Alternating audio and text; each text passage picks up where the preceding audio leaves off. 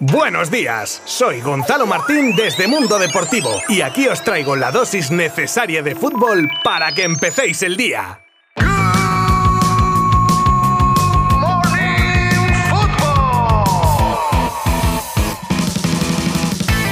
Muy buenas a todas y todos. Espero que estéis preparados para todo lo que tengo que contar hoy porque, bueno, no quiero adelantaros nada. Bueno, espera, sí, que siempre os adelanto de lo que vamos a hablar, pero es que está la cosa calentita, calentita, en los terrenos de juego, en los despachos, en los audios de WhatsApp, en todo, y quiero compartirlo con vosotros. Pero antes de nada, repasaremos los resultados de los partidos de ayer, que ya sabéis que tenemos jornada de liga intersemanal y posteriormente ya vamos con las noticias del día en las que podemos encontrar las explicaciones de la porta a lo ocurrido en la grada en el partido contra el Eintracht que espero que se zanje ya porque no os imagináis lo que me cuesta decir Eintracht. Y eso que le quito el apellido al nombre del equipo. También han salido a la luz nuevos audios entre Rubiales y Pique con Messi y el Rey Emérito como protagonistas. Tenemos declaraciones del Cholo con respecto a la polémica de la Supercopa, el precio que el Bayern pone a Lewandowski y la posible salida de otro crack del equipo germano, el sí de Haaland al City, habéis oído bien, y muchas cosas más. Pero solo si os quedáis conmigo los próximos minutos en este Good Morning Football de miércoles 20 de abril. Os habla Gonzalo Martín desde dónde? Eso es, desde Mundo Deportivo. ¡Comenzamos! Cuidado porque ya en lo que resta de temporada cada punto conseguido o perdido puede suponer mucho al final de la liga. Y ayer se jugaban estos partidos con los siguientes resultados. Mallorca 2, Alavés 1, Betis 0, Elche 1 y Villarreal 2, Valencia 0. Bueno, esto en España porque fuera teníamos destacados el partido de Premier, Liverpool 4, Manchester United 0 y en Italia el de Copa con el Inter 3, Milán 0.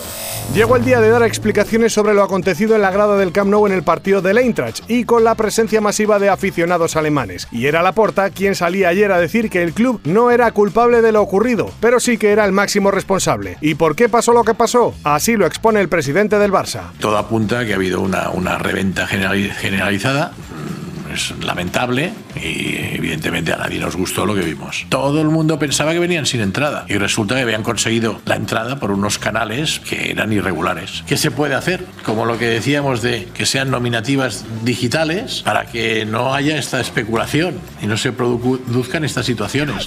El Barça que cosechaba este lunes su undécima derrota de la temporada igualando las de la temporada pasada, claro. Lo único que eso fue en 54 partidos por los 46 oficiales de la presente campaña y quedan varias jornadas de liga. De esas 11, 5 se dieron con Kuman en 13 encuentros, casi un 40% de derrotas, y con Xavi las 6 restantes en 31 duelos, lo que dejaría un porcentaje de derrotas del de Terrassa del 20%. Por cierto, un Xavi que ya piensa en el partido de mañana frente a la Real con la intención de recuperar a su defensa habitual, con un Ronald Araujo que volvería al 11 tras cumplir la sanción por la que no estuvo frente al Cádiz y con la intención, si no pasa nada extraño, de que las molestias que arrastraba Piqué no le impidan ser de la partida en Anoeta. Segundo episodio de los audios entre Rubiales y Gerard Piqué con la salida a la luz ayer de nuevas conversaciones, ahora con distintos protagonistas. El episodio primero iba sobre cifras económicas y en este se habla de Leo Messi y del Rey Emérito. Del primero como cebo a modo de imagen de marca para el torneo y del emérito porque Piqué preguntaba a Rubiales sobre la posibilidad de que hablen con él a tenor de sus buenas relaciones en Arabia por si les pudiera ayudar. Tendremos tercer episodio. Uno que se ha mojado respecto a todo este revuelo es el Cholo Simeone como parte afectada, indirectamente al menos, y en un tono un poco entre irónico y molesto pide explicaciones y dice que no es difícil entender que beneficie que estén en la Supercopa Real Madrid y Barcelona. Esto dice el argentino. Por lo que lo que sale en las informaciones, se favorecería más la federación si va, en este caso, Real Madrid y Barcelona. La tendrán que explicar mejor. Piqué, más allá de, de ser un futbolista extraordinario, es muy inteligente, da la consecuencia que juega en el Barcelona. Lo que sí vuelvo a repetir, conviene que vaya a Barcelona y Real Madrid. No, no es muy difícil entenderlo.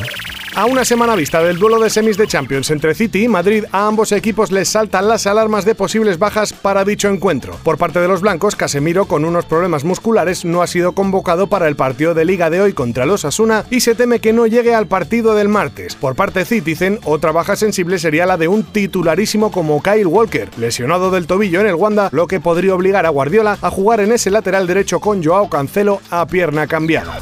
Tras las palabras de Oliver Kahn admitiendo lo difícil que va a ser la renovación de Robert Lewandowski, ahora el Bayern, igual oliéndose un cambio de aires del polaco, se abriría a la salida del delantero y le pone precio, según la revista Kickers, 40 millones de euros. Y es que al Bayern le crecen los enanos desde la eliminación ante el Villarreal, porque primero Lewandowski y ahora sale también que otro crack del equipo podría irse. Serge Gnabry también está con su renovación en un punto muerto debido sobre todo a las malditas pretensiones económicas, las cuales el club germano no está dispuesto a aceptar y a pesar de ser una pieza importante para Nagelsmann, su irregularidad genera dudas dentro del club y si no renovase, pues lo típico. Antes de que se vaya gratis al año siguiente, se intentaría una salida con traspaso de por medio. Todo apunta a que el desenlace del culebrón Haaland está llegando a su recta final, y mira que están estirando el chicle, ¿eh? Y así lo dice The Athletic, donde aseguran que el noruego habría aceptado ya la propuesta del City y faltaría nada más, bueno, nada más, algo no menos importante, como cerrar el acuerdo con Rayola y el pago al Dortmund de los 75 millones de la cláusula de Haaland, lo que acarrearía un montante total de la operación cercano a los 300 millones. Y terminamos con un rápido repaso de los partidos más destacados que se juegan en el día de hoy, tanto en España como fuera, que es por donde empezamos, con el partidazo de la jornada en la Premier entre el Chelsea y el Arsenal o el interesante también City Brighton. En la Liga Francesa, donde también se juega jornada, el PSG visita al Angers, donde es noticia la baja de Leo Messi por una inflamación en el tendón de Aquiles en una noche en la que el equipo parisino podría proclamarse campeón de liga. Ya en España se enfrentan Atlético de Madrid y Granada a las 7, a las 8 da comienzo el Celta Getafe y a las 9 y media el Osasuna, que recibe al Real Madrid. En una jornada a la que se está disputando importante para los equipos con aspiraciones de clasificarse para la Champions, que ya sacan la calculadora y vigilan a sus rivales directos y también a los rivales de los rivales. No sé si me explico. Parece un lío, pero me reconoceréis que no es lo mismo que un rival con el que te juegas un puesto en Champions se enfrente en lo que queda de liga con equipos que no se juegan nada o que sí. Y es que el Barça visita a dos rivales directos como Real Sociedad y Betis, por ejemplo, y también nos podemos encontrar con un Atlético de Madrid que jugará contra el Sevilla, visitará a Noeta y se verá las caras con un Real Madrid que puede ya ser campeón y que con esta condición de campeón jugaría la última jornada liguera contra el Betis. Vamos, que tenemos combinaciones para no aburrirnos en esta recta final de la Liga Santander.